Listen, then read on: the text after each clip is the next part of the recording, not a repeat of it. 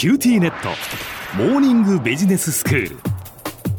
今日の講師は九州大学ビジネススクールで異文化コミュニケーションがご専門の鈴木雄文先生です。よろしくお願いします。よろしくお願いします。先生今日は英国における異文化シリーズということですね。はい。ロンドンとそれ以外を交互にご紹介してるんですけども、はい、今回はロンドン以外で、えーと、蒸留所これは特定の場所じゃないですけれども、うん、えー、蒸留所にフォーカスを当てたいと思ってます、はい、英語では、えーと、蒸留するっていうのを distill というんですけども、うん、蒸留所は distillery と言います、はい、これはあのお酒の作り方の一つでもう一つ有名な作り方は醸造ですよね発酵させる、え醸造所は brewery と言いますね、はい、これどちらも多分最近日本語でも通用するんじゃないかなと思ってるんですが、えーと、蒸留所はイギリスの中では特にスコットランドに多いですね。やっぱスコッチウイスキーってことですか？そういうことです。はい。あのスコットランドで作られていないとスコッチと言わないし、えー、3年以上寝かせてないといけないとかいくつか条件が、まあ、あるわけなんですけども、はい。まあ、日本人の方にとってもスコットランドはスコッチの蒸留所がいっぱいあるぞというイメージは持ってると思うんですね。えまあ、それの一つ一つの講釈は難しいので、まあ、一つあの特定の場所をご紹介したとしたいと思ってるんですけども、はい、えーと、いろんな銘柄があのスコッチにはありますけども、まあ、日本でもよくスーパーに並んでるグレンフィデックという蒸留所をご紹介したいと思います。はい、グレンというのはスコットランドの言語で谷ですね。純正な英語ではバレーでしょうけれども、えー、えーとグレン。でフィデックは鹿なんですね。で鹿の現れる谷という意味なんですよ。素敵。でここの蒸留所に行くと入り口のところにあの、まあ、像が立ってまして動物の像じゃないです、はいはい、鹿の像が立ってまして、はい、あのなるほど鹿の谷なんだなということがすぐ分かります。でスコットランドでも特に田舎の方に多いんですけどなぜかといえばいい水を得たいということがありますね。でスコッチの特徴としてはもちろんいい水はあるんですけどもう一つはピートと呼ばれるデータンこのデータンのスモーク臭がスコッチに特徴を与えているんですよ。目の前にですねスコッチウイスキーとアメリカ製のバーボンを置いていただいてですね交互に飲んでいただくとすぐ分かります。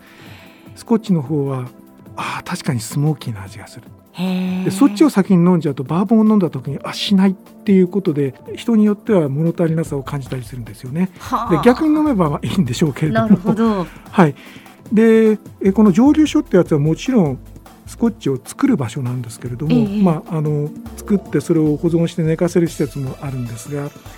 大抵のところが見学ができるようになっていると。しかもそれはあの何時に行って、えーと、グループがまとまっていくらいくら払ってこういう決まったコースをっていうような風になってるところが結構多くて。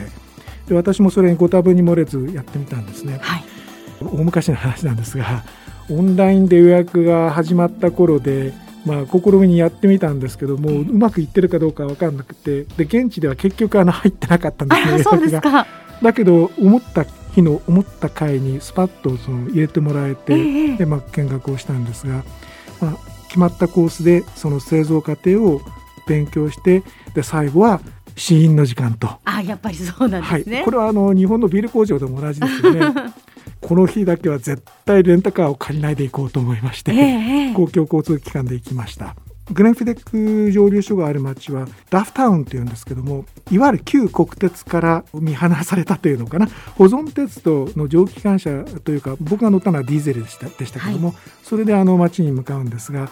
とてもあの田舎でありましてこの近くにはあのいろんな蒸留所があってマッカランとかストラスアイラとかこの辺にある蒸留所の名前を挙げるとああ聞いたことがあるという形になる人もいるかと思うんですが。好きな方はね、はい、あのお酒の好きな方はもうこの3つの名前を聞いただけでそっとしそうなぐらい嬉しいと思うんですけども、ね、はいありがとうございます。えーとですねそのさっきの死因のシーンに戻りますが、はい、はい、その時はまあ3つのもののシーンで12年もの18年もの24年ものっていうのがありまして、はいはい、12年もの美味しくて18年もの。ああもう死んでもいいかなと。24年もの昇天しました。うわそうですか、はい、やっぱりその長ければ長いほど。全く違いますね。それぞれの6年の差なんですけども、6年の差で運命の差です。その雲泥が2つ違いを味わえるわけなんでとにかくあのなんで皆さんあの24年まで我慢できないのかなと思ったりするんですけど、ね、まあそれは値段が全然あの変わってしまうので仕方がないことなんですけどやっぱりその何ですか、はい、長ければ長いほどその深みが増すんでしょうか？なんなんなんですか？えーとですね深みも増しますが、はい、自然と言ったらいいのかな。僕100年ものって一度飲んだことあるんですよ。えー、これはですねあの含んだ瞬間に体の中のどこに行ったか分かんない。飲まずに全部蒸発して体の中にあっという間にその行き渡るっていうような感覚が味わえるんですね。へ何の引っかかりもないと。そんなに違うものなんですね。違います。で皆さん100年ものはですね手に入れようとしない方がいいですよ。ものすごい値段です。はい、えっとまあこの日はそのようにしてまあ非常に楽しい一日を送ったんですけれども。日本から行くのがなかなか難しいんですよ。どうしてかっていうとイギリスの北の方スコットランドに行くツアーってすごく時間がかかるので移動に、はい、なかなか日本からツアーは出ないんですよ。でツアーがあったとしてもスコットランドに行ってしかも大都市から見て田舎の方に移動しなきゃいけないので一日潰れてしまうようなことが多いんですね。うん、でそうするとツアーにはなかなか入らない。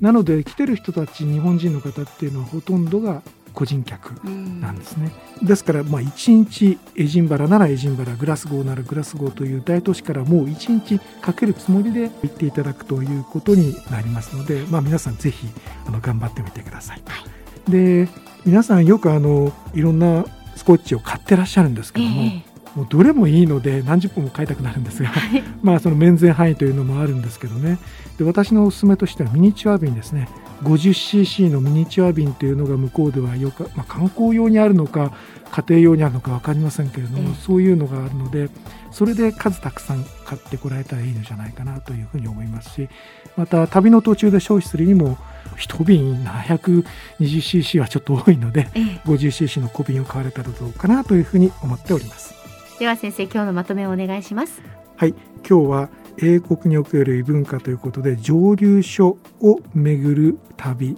もご紹介いたしました。ぜひどっか一緒に1箇所でいいので行ってみてください。今日の講師は九州大学ビジネススクールで異文化コミュニケーションがご専門の鈴木雄文先生でした。どうもありがとうございました。ありがとうございました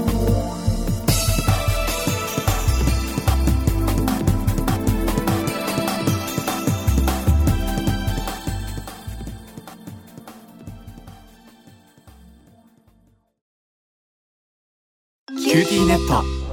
チカって乗り換えたみたいよ。よくそんなに簡単に乗り換えられるわよね。私もそろそろ乗り換えよっかな。え今の彼3人目じゃなかったっけ？今年だけで。スマホの話なんだけど。乗り換え簡単。格安スマホの QT モバイル